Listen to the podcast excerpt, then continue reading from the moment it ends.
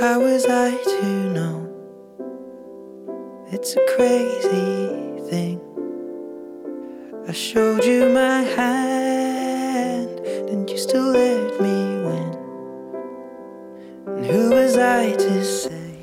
Hi there, everyone. Uh, this is Nikki again, and uh, welcome to the newest episode.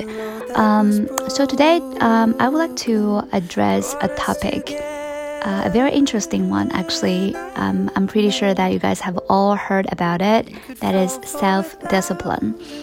Uh, so here's the thing. Um, the other day, you know, when I finished my class and uh, I was about to leave, so a student just came up to me and raised a question, and he was like, um, "Now I just want to improve my self-discipline um, because I always feel lazy, too lazy to study English. I always want to do something else, like playing computer games or just uh, playing basketball."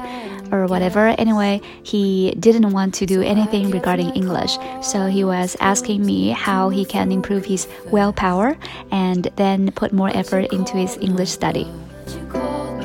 And saw through all my tells. And then you went all in, and we left together.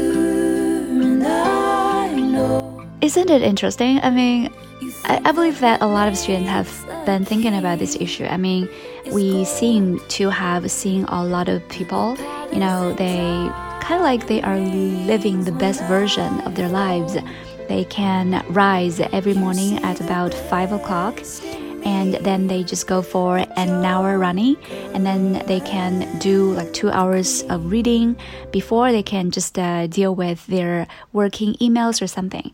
And then at the noon time they can always seem to uh, choose the perfect food like the most healthy food for them. So we just assume that these people are leading uh, are leading this kind of lifestyle just because they have great willpower, just because they are self-disciplinary enough so that they can resist the temptation of eating some junk food and resist the temptation of sleeping in until like let's say 10 o'clock every morning. Mm, but um, if you are really this type of person, like in other people's eyes, you are super self disciplined. But if you are him, you probably know that you are doing everything not because you force yourself to do so, not because you're consuming your willpower to do so, but because it's natural for you to do so, you know. You don't really think it is a problem to rise early in the morning, about five o'clock every day. You feel like this is your habit. There is no friction between you and this behavior. And similarly, the reason why you read English every day because it's just who you are, right? You don't really need to force yourself to pick up like an English textbook or pick up some Google uh, articles to read. You don't feel sort of like frustrated because of it. And also, if you run every day, that's not because you force yourself to run. It's basically because running probably just makes you feel relaxed and happy, and that's just your way to start your day. Just pretty much the same as how we start our day with our everyday coffee, right? You will not believe that you drink coffee every day because you're so self disciplined. You definitely will not say so, right? So, here is actually the myth, uh, in my opinion. Self discipline is a huge myth, and willpower is a huge myth if we are really using the finite resource, which is the willpower, to do something, then that won't last long. Um, because you are fighting against yourself when you're trying to use your willpower to do something. So, after hearing this question, I just told the student that um, this is not a very good question. Uh, he should not really be thinking about how to improve his willpower, but he should be thinking about how to enjoy English. Because when you can really get happiness or joy or fun out of doing something, you will do it naturally. Nobody is uh, nobody has to force you to do that, and you will pick up that thing just automatically. So it's just who we are, right? Um, so he continued to ask, so how can he uh, gain some sort of sense of achievement or fulfillment from English. So, uh, my suggestion was he should just uh, start with some materials that uh, is um, kind of like suitable with his current English ability.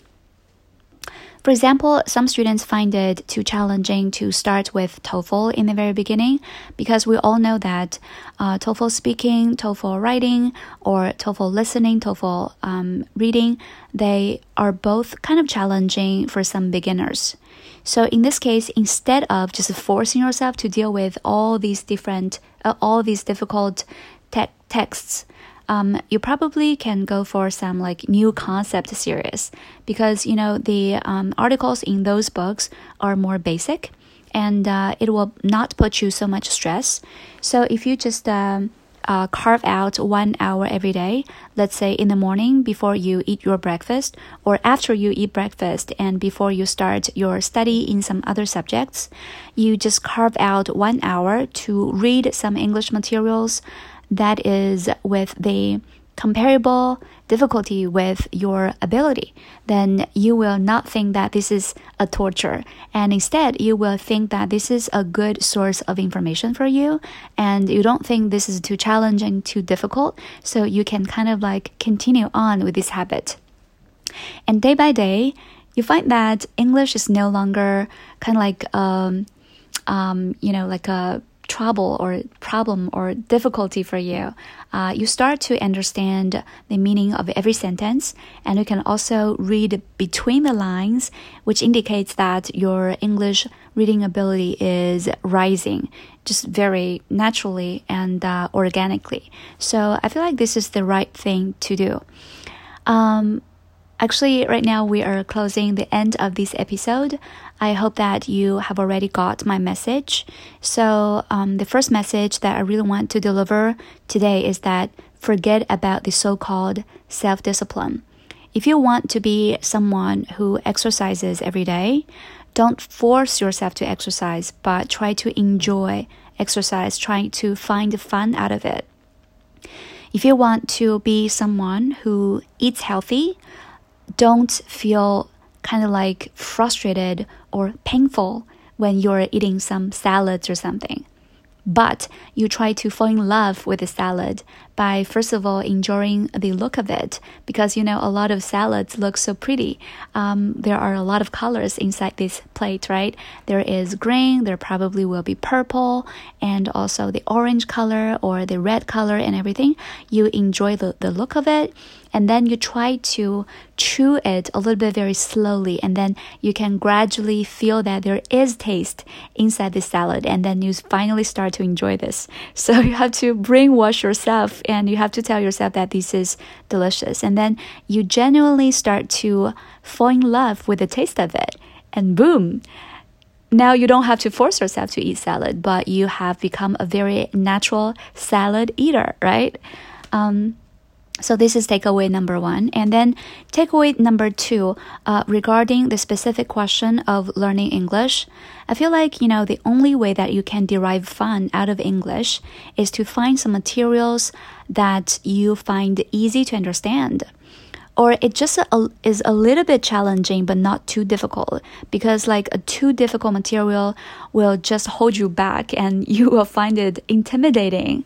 Um, so I feel like, yeah, listening to my podcast is a very good choice because I'm not speaking very fast and I am not choosing the words or sentences that are too challenging. So you will feel like, oh, yeah, understanding English is actually very normal, it's very natural. And then you will gain self confidence a little bit. You start to gain, um, you know, the real joy out of English. And then it's the beginning for you to become a master of English. Um, so this is the takeaway number two from today's episode. Okay, so I guess that is everything. Um, hopefully, this episode can kind of like give you a little bit insight uh, in terms of habit changing and also English learning. And if you have any further questions that you want to ask me, or if you have some other things that you want me to talk about in my next episode, uh, please feel free to comment down below. And I'm gonna see you guys next round. This is Nikki. Mwah. The Joker.